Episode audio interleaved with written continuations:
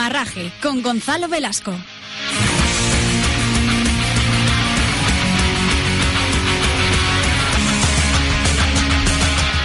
¿Qué tal? ¿Cómo estáis? Bienvenidos al Rincón Semanal del Ciclismo en la antena de Libertad FM. Programa número 77, el que os tenemos preparado para el día de hoy porque ya sabéis que cada lunes de 7 a 8 de la tarde os contamos todo lo que ocurre en el mundo de la bicicleta. Aquí arranca un nuevo demarraje.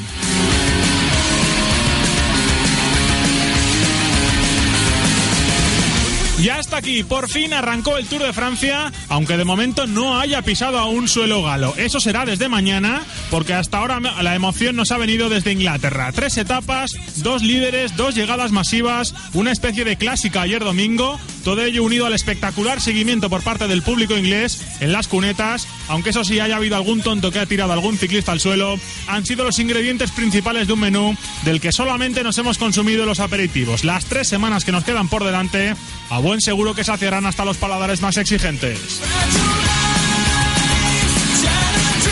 Más allá del glamour del Tour de Francia, el ciclismo no para. Hasta en el mercado de fichajes, es época de movimientos y en el Team Ukio japonés se han puesto las pilas para apuntalar su plantilla. Uno de los nuevos corredores del conjunto nipón es un hombre al que el ciclismo yo creo que le debía una. El fiasco del Pino Road le dejó en la calle y después de haberse visto ya con la bicicleta colgada, el murciano Salva Guardiola por fin tiene motivos para volver a sonreír. Después de unos meses tan malos, hoy tenía que estar con nosotros para que nos cuente cómo afronta este ilusionante reto.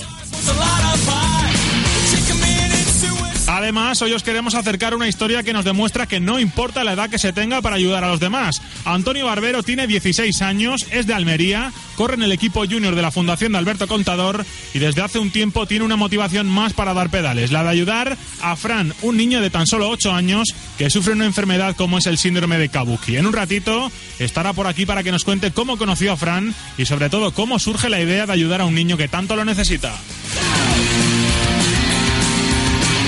Algo mayor que Antonio, aunque todavía en eh, edad sub-23, está otro corredor al que por fin le ha tocado sonreír encima de la bicicleta en esta temporada. Se trata del alicantino Axel Costa, que tras pasar unos años formándose como ciclista en Bélgica, esta temporada se enroló en las filas del Mutuo Levante, llegándole ahora a las miles del éxito en forma de victoria. La conseguida ayer domingo en Tarragona. También pasará por nuestros micrófonos para conocer cómo son las sensaciones cuando por fin se alzan los brazos. Y como siempre, mucho que analizar en la tertulia, hoy con el Tour de Francia como leitmotiv, ya sabéis, está la ronda gala en plena disputa. Tenemos a nuestro compañero José Martínez en Inglaterra, desde donde nos ha mandado una crónica de las primeras etapas y debatiremos mucho con Andrés Cánovas y Albert Rabadán, así que ya sabes, ni se te ocurra tocar la radio en los próximos minutos, porque desde ahora mismo lanzamos un nuevo demarraje aquí, en Libertad FM.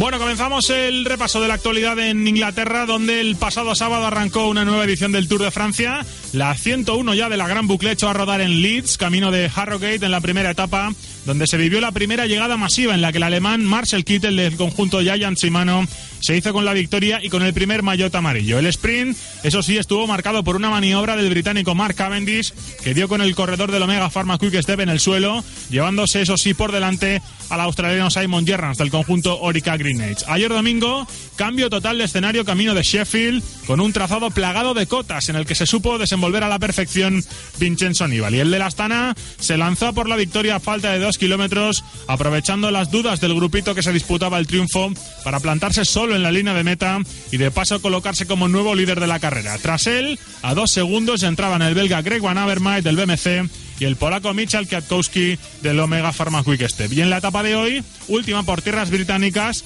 nueva exhibición de Marcel Kittel en el, en el sprint de Londres. El alemán no ha dado opción a un Peter Sagan que entraba segundo y al australiano Mark Renshaw que entraba en tercera posición. La general ahora mismo queda con el propio Nibali como líder, eh, Peter Sagan es segundo y tercero es el suizo Mijael Albasini. Además, Chris Froome es quinto, Alberto Contador es sexto y Alejandro Valverde séptimo, todos ellos a dos segundos del italiano de la Astana. Más carreras porque desde ayer también se está disputando el Tour de Austria. En la etapa inicial de ayer domingo, con final en Sonntagberg, un puerto de segunda categoría, la victoria fue para el flamante campeón británico Peter Kennaugh del conjunto Sky, por delante del suizo Oliver South, del Tinkoff Saxo y del jienense del Movistar Javi Moreno. Hoy lunes, segundo parcial, que se ha resuelto al sprint con victoria para el italiano Oscar Gato del Cannondale, por delante del gaditano Juan Jolobato, también del Movistar, que volvió a rozar el triunfo y del austriaco Marco Haller del conjunto Catius. A la carrera nos va a llevar hasta el próximo domingo cuando conoceremos al vencedor final. Nos vamos hasta China, donde estos días también tenemos ciclismo con el Tour de King High Lake. El ucraniano del Col Cycling Team, Alexander Polivoda, se llevó la primera etapa al llegar con David Enoch escapados a 40 segundos. Eh, llegó un grupo de 13 corredores que formaba parte de la fuga del día en el circuito de Shinin. El pelotón principal entraba a 56 segundos. Y hoy lunes, la victoria ha sido para Marco Benfato de la Astana Continental, tras 188 kilómetros entre Duo y Datón, por delante de Ben Forster del United Healthcare y Evalda Siskevicius de la POM Marsellés, con los corredores del Euskadi, Jonah Verasturi y Carlos Barbero, cuarto y séptimo respectivamente. Por cierto, que Alexander Poliboda del Clos sigue como líder. Hablamos de ciclismo femenino porque estos días se está disputando la carrera más importante del calendario, el Giro de Italia, el Giro Rosa. La neerlandesa Anne-Meik van, van Bleuten del Rabobank Live fue la primera líder de la carrera al ser la más rápida en el prólogo de 2 kilómetros en Caserta, cubriendo una media nada más y nada menos que de 50,4 kilómetros a la hora. El dominio de su equipo fue absoluto al copar las cuatro primeras posiciones, con Marian Boss a un segundo, Pauline Ferrand-Prevot a 5 y Anna van der Breggen a 7. Precisamente la campeonísima Marian Boss eh, se apuntó la primera etapa en línea, además de hacerse con la maglia rosa, por delante de Lisa Longo Borgini del Hitech Products y de Pauline Ferrand-Prevot, también compañera en el Rabobank. Al día siguiente la gloria fue para la italiana Giorgia Broncini, ganando al sprint en Frata Maggiore, mientras que en la etapa de hoy el triunfo ha vuelto a ser para Anne van Bleuten, el segundo para ella. Destacar también que Marian Bosch sigue como líder.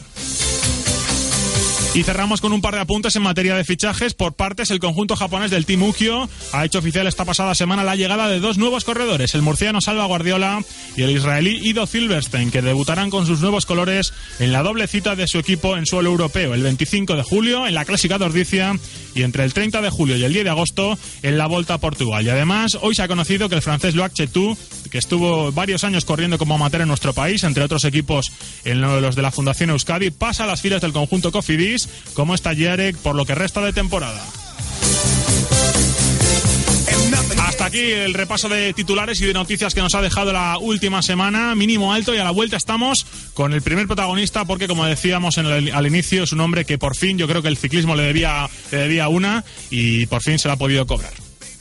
Rebobina tu vinilo, cambia de horario. Ahora nos levantamos con humor, diversión y mucha música cada mañana de fin de semana desde las 7. Entrevistas, repaso a nuestro top 10. Recuerda, rebobina tu vinilo ahora sábados y domingos desde las 7.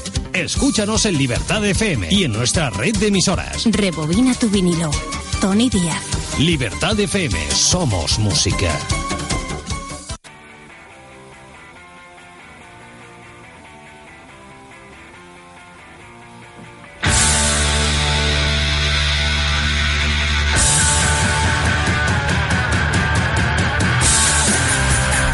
7 y 13 de la tarde, ahora menos en Canarias, comenzamos a desarrollar este nuevo demarraje aquí en Libertad FM, programa número 77 ya, y lo hacemos hablando de, bueno, pues de un hombre que, como decía yo antes, eh, por fin le ha llegado un poco la recompensa después de unos eh, meses francamente malos, de una inestabilidad desde que es profesional eh, francamente preocupante, con proyectos que se iban cayendo uno detrás de otro, y sobre todo después de que hace unos meses el fiasco del conjunto Pino Road de Chile pues dejara en la estacada no solo a él, sino a unos cuantos corredores más, pues parecía que Salva Guardiola iba a colgar la, bicicleta, pero afortunadamente la vida siempre devuelve las oportunidades y ha llegado el Team Ukio de Japón para brindarle una oportunidad de correr por lo que resta de temporada y demostrar eh, lo buen ciclista que es. Eh, creo que ya nos está escuchando Salva. Hola Salvi, ¿qué tal? Muy buenas. Buenas tardes. Bueno, lo primero de todo, enhorabuena, ¿eh? ya es oficial después de que, bueno, pues eh, ya se barruntaba desde hace un tiempo, pero cuando uno ya se ve en la página web de la UCI, yo creo que ya puede respirar tranquilo, ¿no? Sí, es el típico día que ya dicen, mira, ya, ya está hecho todo, y ahora hay que ponerse a trabajar duro y, esperar que lleguen los resultados. Eh, decía yo, Salvi, que han sido unos meses francamente complicados. Eh, yo creo que te he visto incluso fuera, fuera ya del todo del ciclismo, ¿no? Porque después de tantos fiascos... Sí, la verdad que sí, que cuando pasó lo del equipo, eh, o sea, no, no le dio una salida ya en un equipo, o sea, seguir corriendo. Yo tuve que buscar una salida profesional diferente. Me eh, estuve uno, un mes y medio trabajando con, con mi padre en su, en su negocio y luego la llamada de, de Marcelino que, que o sea, me, me, me volvió a ilusionar, por decir de alguna manera, y me puse a trabajar duro para volver a, a competir. Como decía, han sido unos meses muy duros que yo creo que a partir de ahora es momento de, borrarlos y de pensar solo en el futuro, ¿no? Tenéis un, una mitad de temporada apasionante y sobre todo con dos citas como son Ordicia y Portugal eh, a la vuelta de la esquina. Eh, yo creo que esa es la, la, mejor motivación, ¿no? A partir de ahora, con dos citas que, tan importantes para empezar a, dejarse ver cuanto antes, ¿no? Sí, la verdad que una vez que, o sea, que pasa o sea, mi carrera deportiva no ha sido lo, no, o sea, lo, lo, más tranquila, por decirlo de alguna manera. Entonces, cuando ya has pasado tantas cosas, llega un momento que, que tienes que, o sea, que cuando te pasan, puedes seguir siendo un poco estable. Entonces, sí que me han pasado cosas, pero he sabido estar, entrar, estoy entrenando duro, he sabido rehacerme y trabajando duro. Pienso que esto ha sido para mirar las cosas positivas de lo que nos ha pasado y pensar que, la gente puede un poco más castigar la segunda parte de temporada. Yo llevo fresco siempre tienes que mirar las cosas positivas porque si no, no, no, no levantas cabeza. Mm, eh, decía yo, Salvi, que, que, el ciclismo te debía una después de tanta inestabilidad. Eh, bueno, al final la, la, vida siempre demuestra que las eh, oportunidades llegan, ¿no? Cuando, cuando uno hace las cosas bien y que al final cuando se caen los equipos no es por culpa de uno, que al final son cosas externas.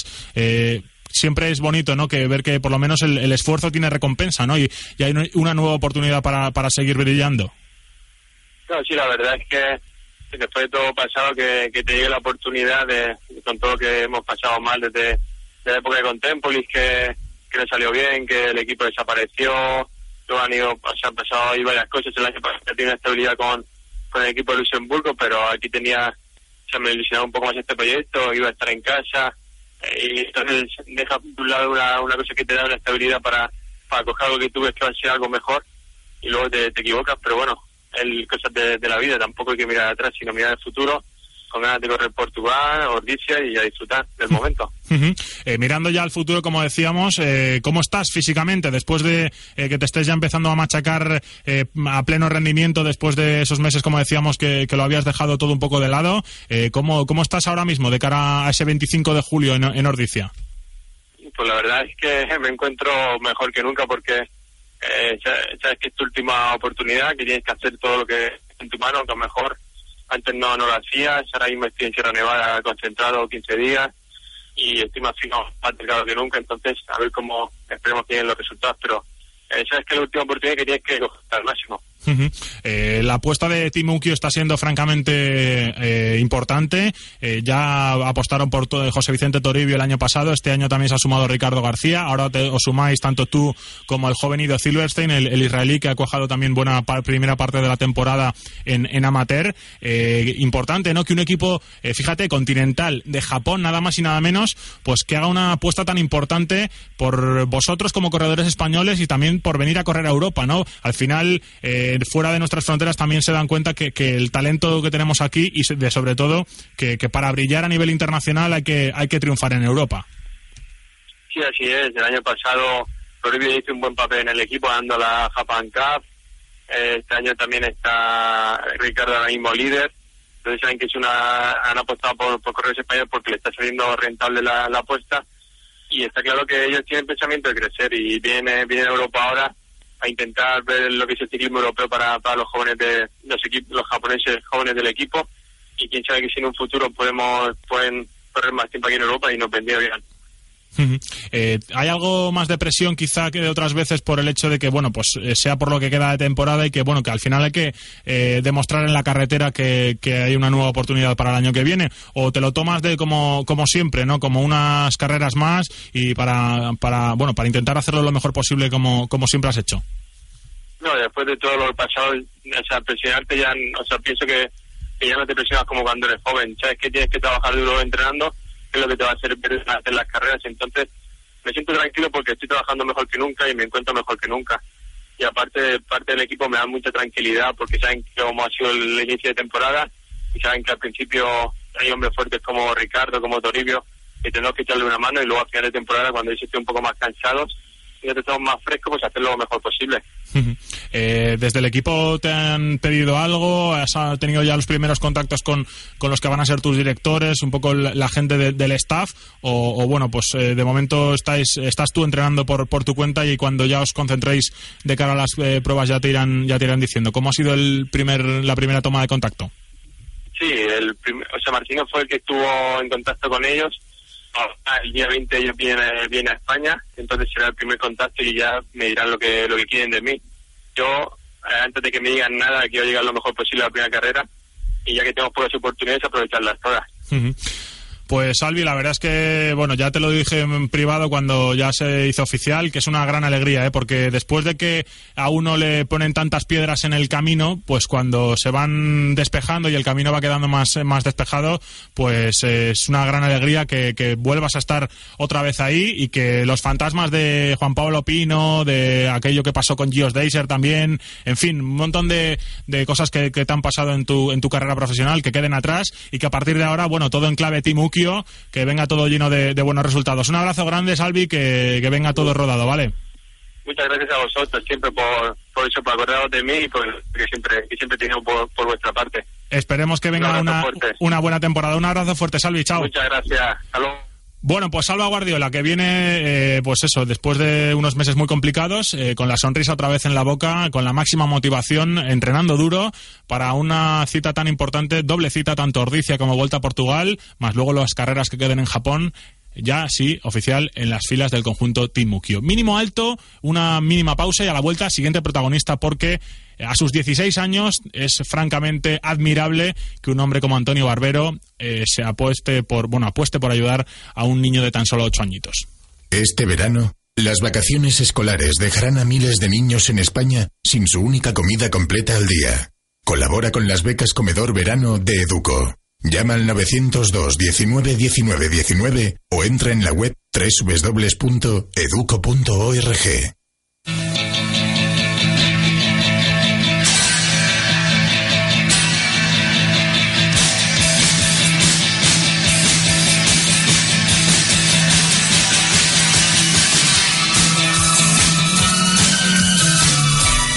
Decía yo al inicio que a la hora de ser solidario no debería importar la edad que tiene uno, ni la condición social, ni económica. La verdad es que, bueno, pues siempre se puede ayudar a, a los demás de una manera o de otra. Pero eh, llama mucho la atención que cuando lo hace una persona con tan solo 16 años, eh, bueno, pues se habla mucho también de, la buena voluntad y de las ganas de, de, querer ayudar desde bien joven a una persona como, que tanto lo necesita, como en este caso un niño de tan solo 8 añitos que se llama Fran allí en Almería, que tiene una de esas enfermedades raras en las que, bueno, desgraciadamente no se invierte todo lo necesario para para solucionarlas, como es el síndrome de Kabuki, y él, pues desde que entró en la fundación de Alberto Contador a competir en su equipo junior, el conjunto Flex de la fundación, pues bueno, pues ha decidido apostar por, por, por la, ayuda a Fran y la verdad es que, bueno, pues queríamos que hoy Antonio pasara por estos micrófonos para conocerle un poquito a él y sobre todo que nos eh, contara un poco cómo es su relación con el, con el pequeño Fran. Hola Antonio, ¿qué tal? Muy buenas. Hola, buenas tardes. Bueno, lo primero de todo, eh, eh, no sé cómo, cómo surge todo, ¿no? Porque decía yo que llama mucho la atención que con tan solo 16 años, pues que, bueno, pues que salgan historias así, ¿no? Pero lo primero, enhorabuena, ¿eh? Porque es un gesto francamente bonito. Sí, bueno, muchas gracias también a vosotros por atenderme. Y bueno, sí, eh, este hecho fue porque vi un, un concierto solidario sobre Fran y nada, y me acerqué a ver para ayudar y nada, y, conocí a la familia y me, interesé por ellos, por su situación y, me interesé mucho por, por ayudarle y desde que entré en la fundación le estoy ayudando. Eh, decíamos, eh, Fran es un niño que tiene tan solo ocho añitos, eh, padece el síndrome de Kabuki, que bueno, para todos los que no lo, conozcan es una de esas enfermedades raras que bueno, pues lleva un desorden congénito con causas que todavía no se conocen, que provoca pues bueno, pues anomalías y cierto, bueno, pues retraso mental y bueno, pues como decía, falta mucha investigación también y mucho dinero, ¿no? Para, para que los tratamientos puedan llegar a este tipo de personas, ¿no, Antonio? Y por ahí también entra, entra tu, tu ayuda para que, bueno, pues que la familia también pueda tener esas ayudas, ¿no? Claro, el objetivo es aportar la mayor la mayor ayuda económica posible a la familia, porque como es una enfermedad poco conocida, no hay muchos estudios que puedan ayudarle. Y, bueno, eh, hablamos de, que la ayuda viene pues eh, en, función de, bueno pues de las carreras que, vayas consiguiendo, de, la dotación económica que buenamente puedas ir eh, aportando a, la causa de, Fran. ¿Cómo estás llevando la temporada para, para llevar a cabo un poco todo, toda esa ayuda que estamos hablando de Fran? Bueno, la estoy llevando medianamente bien, aunque todavía me estoy adaptando a la categoría, ya por lo menos puedo, estoy ya obteniendo unos buenos resultados, como la general de la montaña en la, en la vuelta de de Mula y unos y unos puestos más más adelante de, de los principios de temporada. Eh, bueno, para, para el que no te conozca, Antonio Barbero, como decíamos, en el equipo junior de la Fundación eh, Alberto Contador, ¿desde cuándo montas en bici? Así un poco ya más en serio, Antonio. Pues ya monto en bici en serio desde hace dos años y medio llevo montando en bici así más seriamente. El año pasado yo creo que fue un poco tu, el, de tu explosión un poco, ¿no? Que llamó también la atención de, la fundación de Alberto y, bueno, pues ahí te reclutaron un poco para, para el equipo junior, ¿no? Sí, el año pasado fue mi, mi mejor punto de forma, porque, no sé, me entrenaba bien, estaba a conciencia y, mi objetivo era entrar en la, en la fundación para, poder ayudar a la. Eh, la fundación, la verdad es que la labor que está haciendo con, todos vosotros, tanto el equipo junior, también el que ha sacado este año de sub-23, eh, con la escuela que también hay en, Pinto, eh, muy importante, ¿no? Sobre todo para, para, dar, para daros la oportunidad a muchos corredores que si no, pues, bueno, pues desgraciadamente igual nos podríais dedicar a, esto, ¿no? En ese sentido, la función de, Alberto y la, fundación, como decía, bueno, pues ahí está dándose esa oportunidad, ¿no? Es de agradecer, ¿no? Por, por, por parte de todos, ¿no? Sí, claro, es de agradecer el cuidado que nos da la directiva, tanto a los juniors como a la sub-23. Se portan muy bien con nosotros. Y, y claro, y, nos da esa oportunidad a, todos los chavales del equipo a, a ser algún día profesionales. Eh, profesionales como es el propio Alberto, que, bueno, pues me imagino que estarás ya muy pendiente del Tour de Francia. No sé cómo lo ves, cómo ves a, a, tu patrona, Alberto Contador, en, en, la, esta edición del Tour de Francia. ¿Le ves revalidando títulos como, como otros años anteriores o, ves ahí la pelea con Froome hasta, hasta el final? por supuesto, yo tengo claro que Alberto va a ser el ganador del Tour de Francia. Eh, estamos dando muy buenas sensaciones a lo largo de la temporada y sobre todo después de que eso, que, que no solo ahora, ¿no? Que, que, el año que lleva haciendo, parece que lo del año pasado fue un pequeño borrón, pero ya es el Alberto de siempre, ¿no?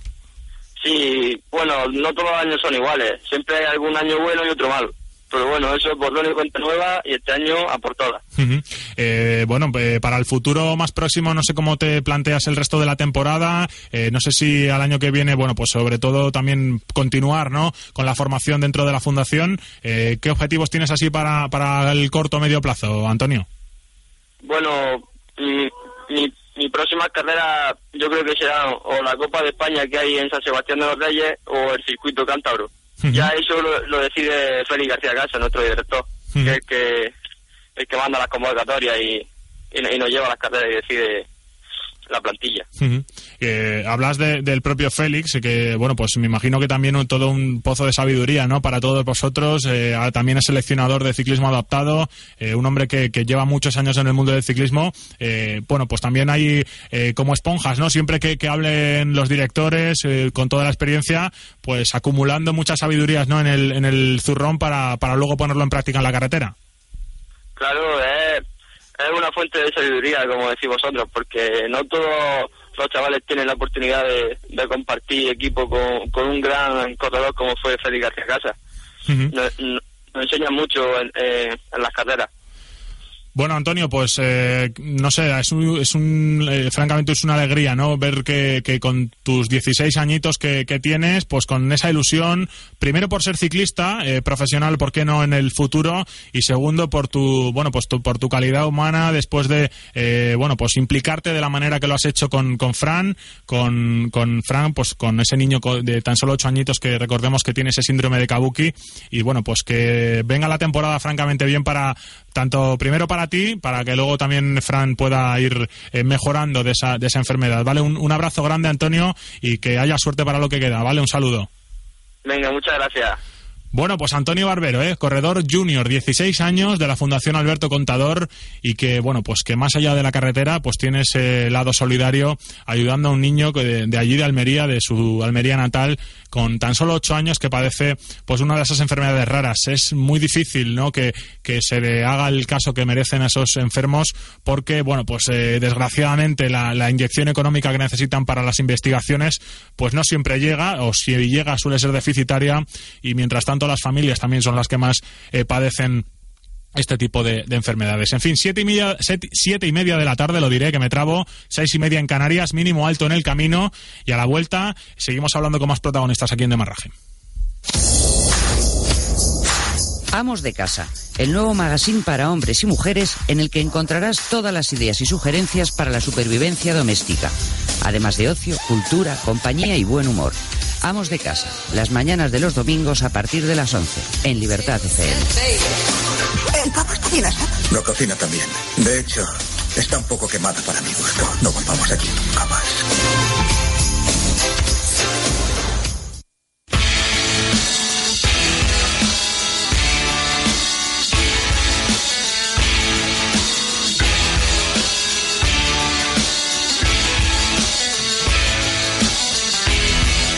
Continuamos con más cosas aquí en Demarraje, en Libertad FM, y lo hacemos eh, mirando como siempre hacemos a la categoría Elite Sub-23. La verdad es que el conjunto Mutua Levante se está destapando como uno de los grandes eh, equipos de la categoría en este 2014. Buenas y variadas victorias. La última ayer domingo en el Gran Premio San Pere de 90 kilómetros en la localidad de Perafort, en Tarragona, donde pues sumó una nueva victoria, como digo, el conjunto Mutuo Levante y en las eh, piernas de un hombre que, bueno, pues que después de una temporada quizá con ciertos altibajos, por fin ha encontrado la recompensa que estaba buscando. Hola Axel Costa, ¿qué tal? Muy buenas.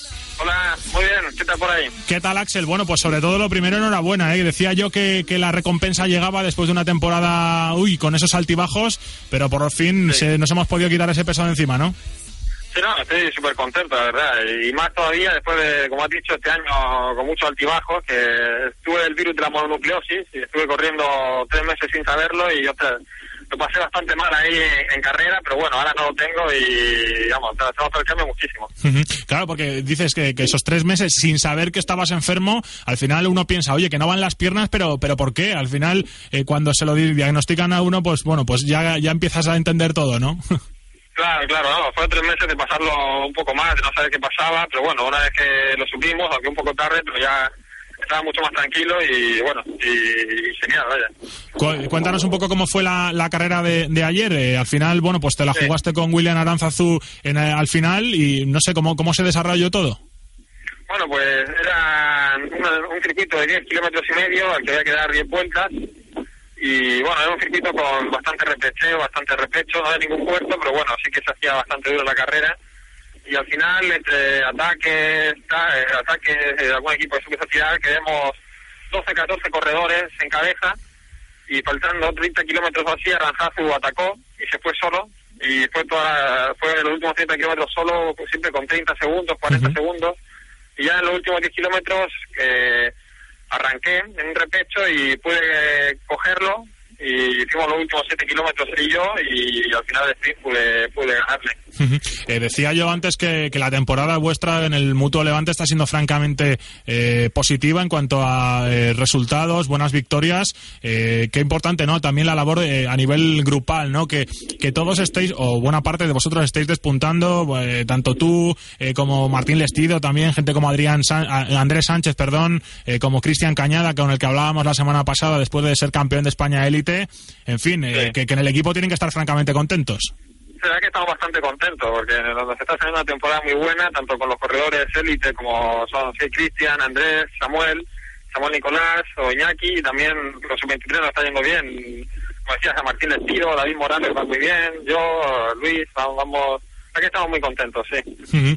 Eh, para, para lo que queda, eh, bueno, pues no sé si ahora tienes pensado algún tipo de, de- de parón o algo por, por bueno, pues eh, los meses estos de, de- de- de julio, o, o ya eh, sigues con, con la competición, ¿cómo, ¿cómo se plantea lo que queda de temporada? No, sigo con la competición. La verdad es que siempre decía, si es que no hago una carrera, eh, ya, pues mira, el año, sí, el año se puede terminar al día siguiente y ya estoy contento. Pero, pero no, este año por supuesto iba a seguir y bueno, a mí por lo menos por mi parte me queda vuelta a Zamora la semana que viene y y bueno, después de ahí no sé, hay más vueltas, vuelta a Toledo, Carras en País Vasco, Valencia, así que todavía queda. Eh, es verdad, porque el calendario Elite Sub-23 está un poco eh, dividido, primero en la primera parte de la temporada, sobre todo centrado en, Copa de España, en Lendakar y en fin, sobre todo las vueltas del País Vasco, y luego es verdad que empiezan un poco las vueltas por etapas, casi por toda la geografía española, ¿no? Al final hay que separar un poco, ¿no? En los objetivos, si primera parte, si segunda, y a partir de ahora, bueno, yo creo que también esta victoria eh, te da también más motivación ¿no? Para, para lo que queda. Claro, me da muchísima motivación. La verdad es que ahora mismo tengo más ganas que nunca y, como te he dicho, el calendario sí que pega un cambio grande y yo por, especialmente lo noto ya que estoy el año pasado toda la temporada corriendo en Bélgica, mi primer año de amateur y de, de, ver carreras todos los días, dos o tres, a ver a veces una cada dos semanas, pues se nota el cambio, pero bueno, también son carreras de nivel.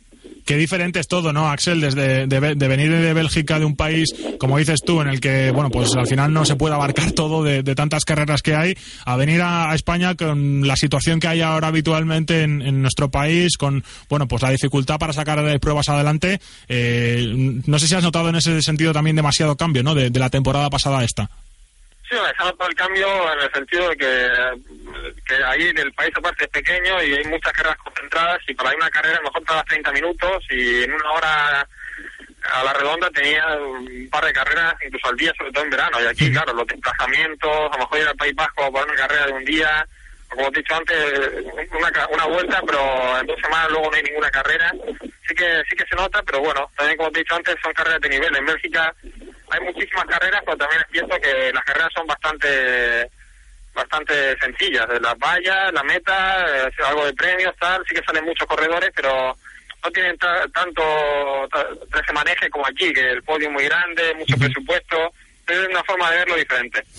Eh, está siendo eh, también, bueno, ha sido ya porque el curso académico ha terminado, pero ha sido una temporada también mucho más exigente, ¿no? A nivel eh, personal tuyo, porque, bueno, pues más allá de la bicicleta hay otras cosas que hacer. Este año has completado ya primero de, periodismo, o sea que eres ya casi colega. Y, bueno, pues no sé cómo, cómo se ha dado el, primer año de, compaginar facultad con, con entrenos, con carreras. Uf, casi no se puede abarcar todo, ¿o sí? No, yo creo que sí se puede abarcar. La verdad es que estoy contento por haberlo hecho porque el año pasado en Bélgica fue un buen año, pero la verdad es que sin, centrándote solamente en la bicicleta, sin hacer otra cosa, la verdad es que a mí me ha costado un poco. Así que estoy contento porque al, menos yo, mi, mi ranking de prioridades, lo número uno era la bicicleta, y es la bicicleta y entrenar, y lo, que me sobra de tiempo de ahí, sacarlo para estudiar o para lo que sea. Iba por la tarde a, la universidad y bueno, lo he podido compaginar bastante bien. Así que en ese sentido estoy también contento, no, no, he tenido problemas. Si fuera una ingeniería o algo por el estilo, a lo mejor le diría otra cosa. pero, pero no, bien. Bueno, y encima, después de haberlo compaginado, ha llegado una, una victoria como la de ayer, o sea que para el año que viene, pues hay que seguir el mismo guion o no. No, ojalá. Y por mí toda victoria voy a intentar en todas las carreras. O sea, en este sentido no... Bueno, pues... Pues Axel, la verdad es que nos alegramos mucho ¿eh? de, la victoria de ayer, porque bueno, pues eh, después bueno de esos problemas de, en forma de enfermedad, esos meses y demás, en una temporada como decíamos de ciertos altibajos, pero por fin ha llegado esa recompensa en forma de, triunfo que yo creo que hace que todo lo malo eh, quede quede atrás. te mando un abrazo muy fuerte, Axel, y sobre todo mucha suerte para lo que venga, empezando por la vuelta a Zamora la próxima temporada, la próxima semana. Vale, un saludo. Vale, muy bien, muchas gracias. Bueno, pues Axel Costa, eh, reciente vencedor de, esa, de ese Gran Premio San Pere ayer en Tarragona, en la localidad de Perafort, después de unos 90, 92 kilómetros de, recorrido, bueno, pues pudo llegar la victoria al corredor alicantino del conjunto eh, Mutua, Mutua Levante. Son las 7 y 38 de la tarde, vamos a hacer otro mínimo alto y a la vuelta todo, todo, todo prometido clave Tour de Francia. Tres primeras etapas y a partir de mañana por fin pisa su galo la ronda gala. Rebobina tu vinilo, cambia de horario. Ahora nos levantamos con humor, diversión y mucha música cada mañana de fin de semana desde las 7. Entrevistas, repaso a nuestro top 10. Recuerda, rebobina tu vinilo ahora sábados y domingos desde las 7. Escúchanos en Libertad FM y en nuestra red de emisoras. Rebobina tu vinilo. Tony Díaz. Libertad FM, somos música.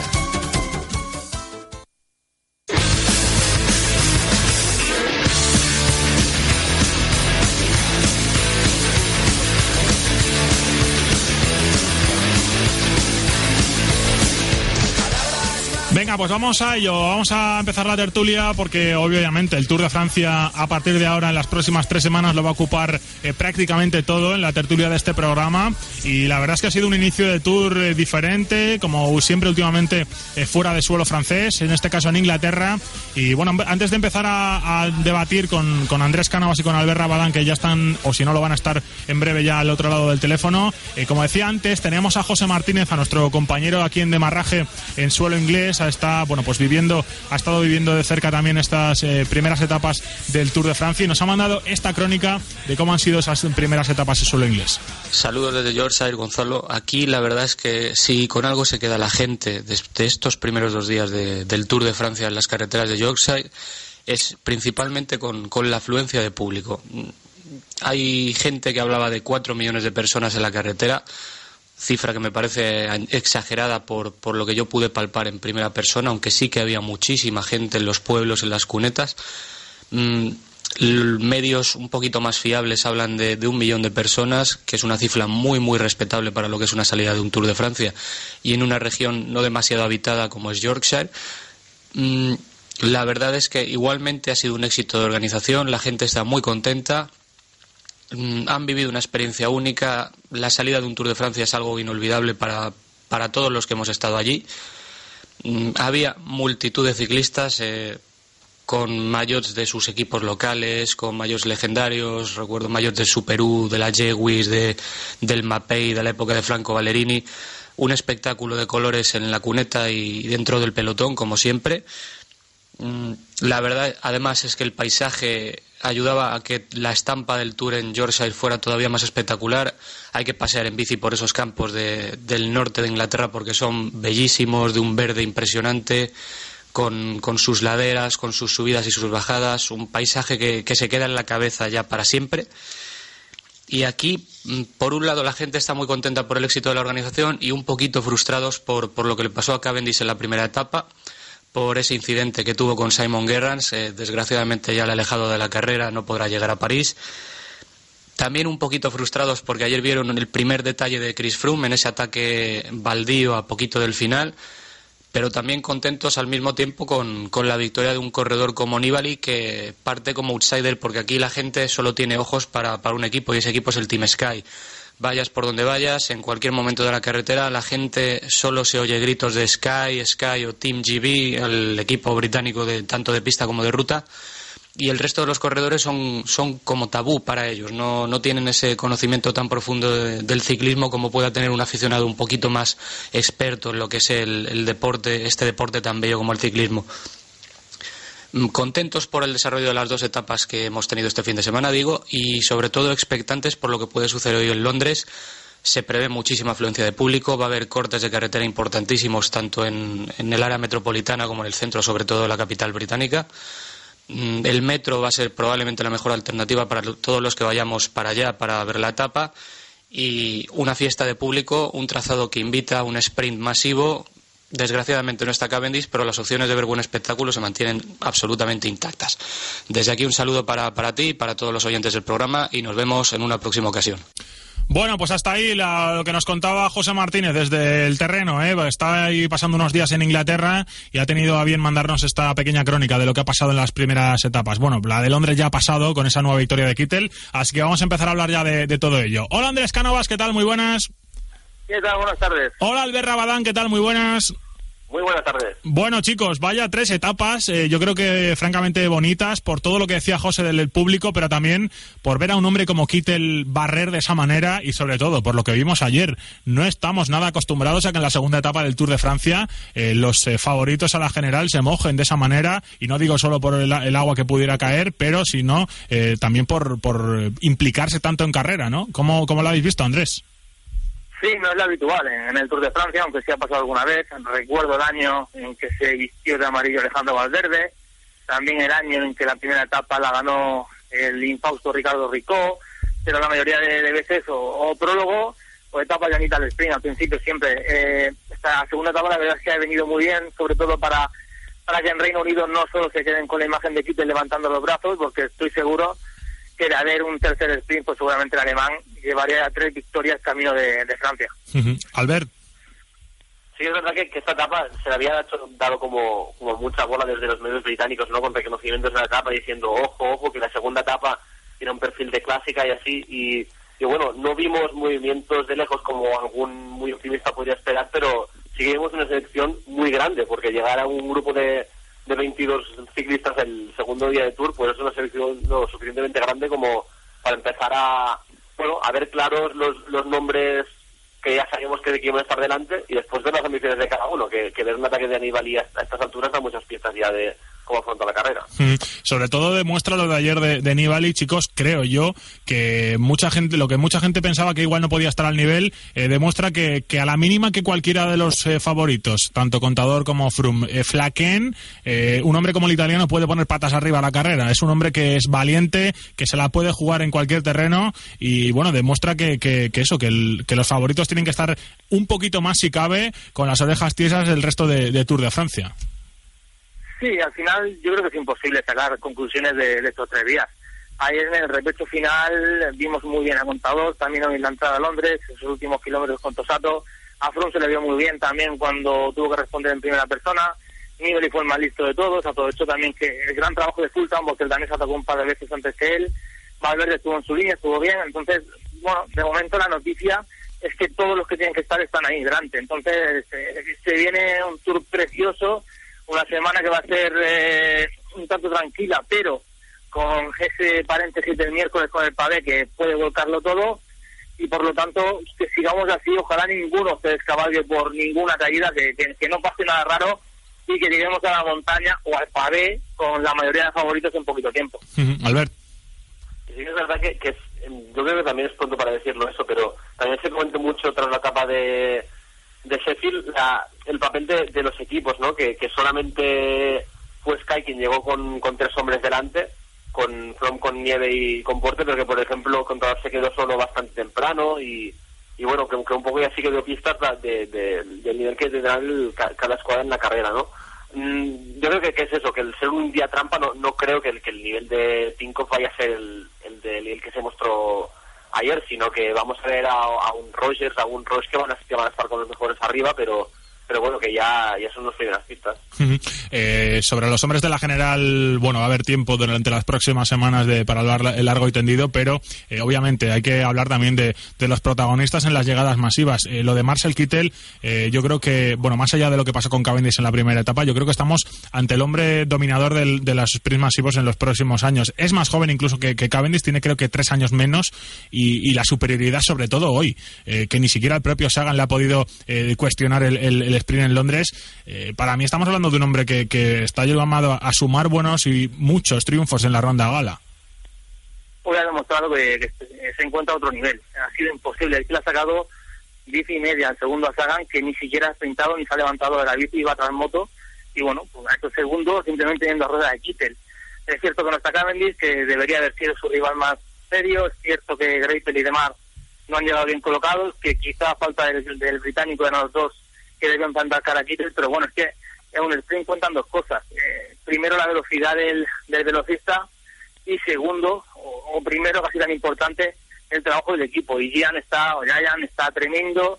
Hoy han vuelto a demostrar que son un equipo, si no el equipo mejor del mundo para este tipo de trabajo hoy día, tomando el mando de lo que fue Pasabortolo, de lo que fue la CTC. Hoy en día Giant es tremendo, sea, ese trabajo, como han dejado aquí, tienen bandeja un triunfo que, bueno, que ya te digo, que es del alemán, pero que de todo el equipo. Mm, eh, porque quizá Albert es verdad que, que el, el, otro alemán, Greipel, eh, hoy Loto no, ha, no lo ha sabido eh, llevar como otras veces, ¿no? Porque es verdad que después de la última curva entraba yo creo que, que el vigésimo o así y, y, para el propio campeón alemán ha sido ya imposible, ¿no? Que cuestionar a su compatriota. Sí, hoy, hoy han, bueno, también es verdad que, que el, lo cuenta el mismo Kittel, que al ser un día lluvioso con las calles de Londres, pues que ha, como que hacía más complicado el trabajo de posicionamiento, ¿no? Pero sí que se ha visto a, a enfrentar descolocado y y que hay muchas veces que, que se le que se le pone esa etiqueta no a Greipel de, de, que le cuesta como como en los grandes escenarios to, tomar el, el, papel de como de capo no y mira que tiene un buen un buen equipo de lanzamiento con con Loto que yo creo que en los últimos dos o tres años ha sido de los equipos que ha tenido mejor estructurado pero vamos este año le ha comido la tostada del Giant que es algo que venimos comentando justamente con antes todo el año que, que que no solo con Kitter, que es decir, trabajando para cualquier ciclista de, de los cinco o seis corredores rápidos que tiene Giant, en cualquier carrera que vayan, siempre son el equipo que mejor trabaja y, y ahí está la prueba, ¿no? De las victorias tan, cuantiosas y con tan ciclistas, tantos ciclistas diferentes que han tenido a lo largo del año. Eh, en cuanto a lo que hablábamos de, Cavendish, es cierto que, si hubiera estado el británico, no sé yo, esto ya es ficción, pero igual le podría haber cuestionado algo más la victoria de Kittel, pero después de lo de la primera etapa, eh, no sé, mucha gente volvió a alzar la voz con, contra el ciclista británico, porque bueno, no es la primera ni la segunda que hace similar. Eh, no sé cómo lo visteis y sobre todo, si erais partidarios de lo que hablaba mucha gente, de descalificación directa, ¿no? No solo sanción, bueno, pues en cuanto a puestos y, demás, eh, porque, bueno, pues al final la peor sanción es para, para Cavendish que no puede seguir corriendo. Pero un poco llueve sobre mojado en este sentido, ¿no? De que el británico al final, bueno, yo entiendo que los, eh, los sprinters son gente de sangre caliente, pero oiga usted, si no hay hueco, no va, no va a ir a tirar al, al, al compañero. Esto al final es antideportivo. No sé cómo lo visteis.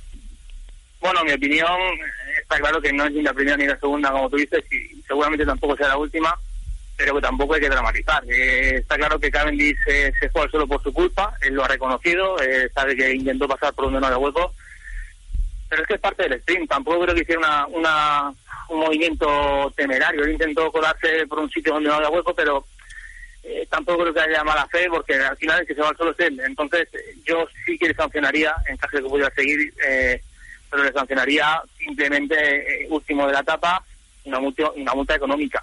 Pero como mucha gente ha dicho descalificarlo, que no siguiera en el tour, si, se- si hubiera podido hacerlo, hasta ahí no hubiera llegado. Albert. Sí, a estas alturas del tour sí que es verdad que habría sido como demasiado lo mismo echarle, pero, pero sí que es algo que, que- que hay que tener en cuenta de, de- además de los precedentes que tiene Cavendish, de, de las diferentes balas de medir que, que a, a veces se, se otorga como con sus opiniones en estas situaciones, ¿no? Mm, Recuerdo una etapa de un giro en que Roberto Ferrari hizo una maniobra, no, no, no que no que hizo, digamos, un, un golpe como fue el directo autociclista, como fue lo que dice Cavendish, sino que hizo una maniobra algo imprudente, hizo como, como, como una curva muy pronunciada en el último kilómetro y vamos, ar- armó la del copón y pidió que Ferrari fuera echado de, de carrera y tal, y pero bueno, en, que, que en cuanto, digamos que, que Ferrari está en una posición de inferioridad por, por venir de, de un, de un equipo con, con menos galones en los sprints, digamos, pero ahora a la, cuando le incumbe a él que ya, digamos que las, las ideas ya no están tan claras. Eh, en cuanto a lo que nos viene la, en esta primera semana, porque bueno, la primera semana siempre es la más larga por los tres primeros días que, hay del fin de semana eh, anterior, eh, bueno, pues no- eh, sobre todo esa etapa de- del pavé de la que hablaba Andrés antes, el miércoles, no sé cómo, bueno, qué esperáis de, esa etapa, porque es cierto que, por ejemplo, Contador hace poco decía en, una entrevista con los compañeros del diario Marca que él no había ido a ninguna clásica en primavera para prepararla, porque bueno, pues que decía que, que era diferente el, tipo de corredor que va a la Paris-Roubaix, por ejemplo, que el que va a ser- que el que va a correr esta etapa del, del Tour de Francia. Eh, bueno, no sé si estáis de acuerdo o si al final eh, va a depender todo mucho más de, de lo arropado que vayan los corredores o, o, bueno, pues al final el, el pavé va a dictar sentencia a favor o en contra de, unos y otros. Yo creo que hay dos escenarios posibles. El primero, el más cauteloso, es que los hombres fuertes de, de ese tipo de terreno, los Cancelara, Telstra, Sagan, Van Marque, que se marchen, que se jueguen la etapa entre ellos y posiblemente también el maillot amarillo.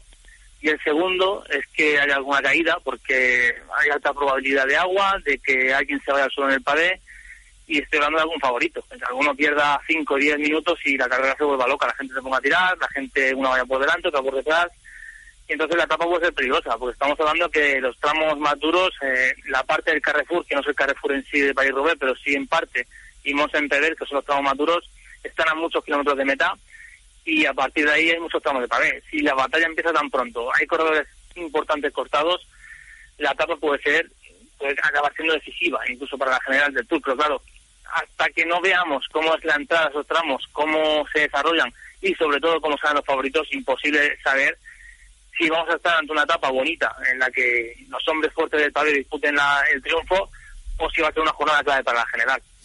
Albert.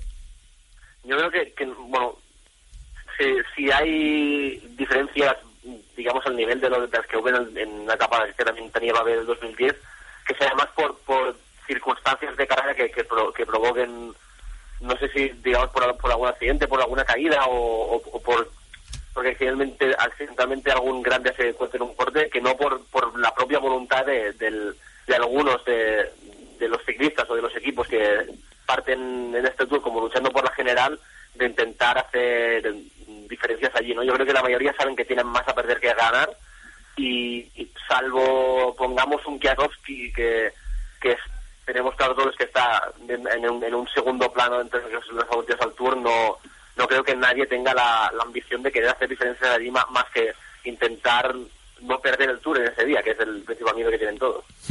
Eh, un último apunte antes de, cerrar, bueno, un poquito hablando también de, la labor de, los españoles, de momento eh, gente como Contador o como Valverde bien, donde se les espera, y, pero me ha llamado mucho la atención, un poco siempre llama la atención ver a un hombre como Purito tan atrás en el pelotón, es cierto que él ha dicho que no venía a pelear este Tour, que le va a servir de preparación para la vuelta, pero bueno, pues no sé también cómo estáis viendo al, al, al catalán, porque eh, bueno, pues como decías, es, es, francamente curioso verle subir bidones, en fin, verle siempre tan detrás en el, en el pelotón, eh, ¿creéis que es una buena una buena lección el hecho de someterte a 21 días de, de, preparación al más alto nivel para llegar bien a la vuelta o bueno pues quizá habríais optado por otro tipo de carreras menos exigentes para llegar con, con las mejores opciones a, Cádiz. Él ya confirmó en York que, que su labor en el Tour que, esta primera semana los primeros 10 días iba a ser muy oscura incluso llegó a decir que se vería muy pronto que su lucha no era general y ha demostrado eh, creo que llega a Francia con, no sé si con un cuarto de hora, 20 minutos perdidos. Uh -huh. Él está claro que no va a ser su batalla, pero también te digo que, que, estoy convencido de que se va a dejar ver en la última semana. Eh, el Purito va a luchar por algún triunfo de etapa en montaña, estoy casi seguro. Y ojo también con él en, en la lucha por el mayor de la montaña, que es un objetivo que puede tener fáciles si empieza con las filtras en fugas, no es un hombre peligroso en la general, que es un corredor que seguro que va a llegar en buena forma a la última semana de Tour de Francia. Uh -huh. Albert, cierra contigo creo que, que, es, que más allá de que estoy de acuerdo en, en lo que dice Andrés, ¿no? que, que seguro que, que acabará teniendo un papel a pesar de que ahora vaya cogiendo ritmo, que, que tiene un punto de, de riesgo evidente ¿no? Por, a, a, la hora de, llegar en óptimas condiciones a la Vuelta a España, que, que en teoría es el, el gran objetivo a nivel de grandes vueltas que le queda este año, de, de, que, de que es verdad que, que el que puede hacerle puede irle bien ese coger ritmo y después en la tercera semana estar competitivo pero que bueno, que es un machaque de 21, de 21 días, al final el ritmo de competición no lo controlas tú, sino que lo controla el resto de la carrera, y que lo mismo no, no será óptimo para su preparación, bueno, eso ya lo veremos, pero que sí que es verdad que tiene un punto de riesgo evidente. Bueno, pues veremos a ver eh, todo lo que pasa en esta primera semana de, del Tour de Francia con esos puntos calientes, sobre todo el miércoles con la etapa del Pavé, también el fin de semana con los Bosgos, con ese próximo lunes con la Planche de Belfield, que también será otro final en alto importante, y lo viviremos todo aquí en eh, Demarraje el próximo lunes. Andrés, un abrazo fuerte, gracias. Un abrazo. Lo mismo, Albert, un abrazo fuerte. Hasta la próxima. Hasta la próxima, Gonzalo. Bueno, pues hasta aquí el demarraje de hoy. Son, vamos a llegar ya a las 8 de la tarde. Van a estar aquí ya mismo eh, los compañeros de Tengo un propósito con Eva Robles a la cabeza y con todo su equipo. Gracias a Fran Navarro que ha estado hoy al otro lado de los mandos técnicos y sobre todo a ti, como siempre, el agradecimiento más especial por haber estado viviendo una horita de ciclismo cada semana aquí en Demarraje. El próximo lunes, misma hora, mismo lugar y sobre todo Tour de Francia. Disfruta de él porque tenemos un mes de julio apasionante por delante. Adiós.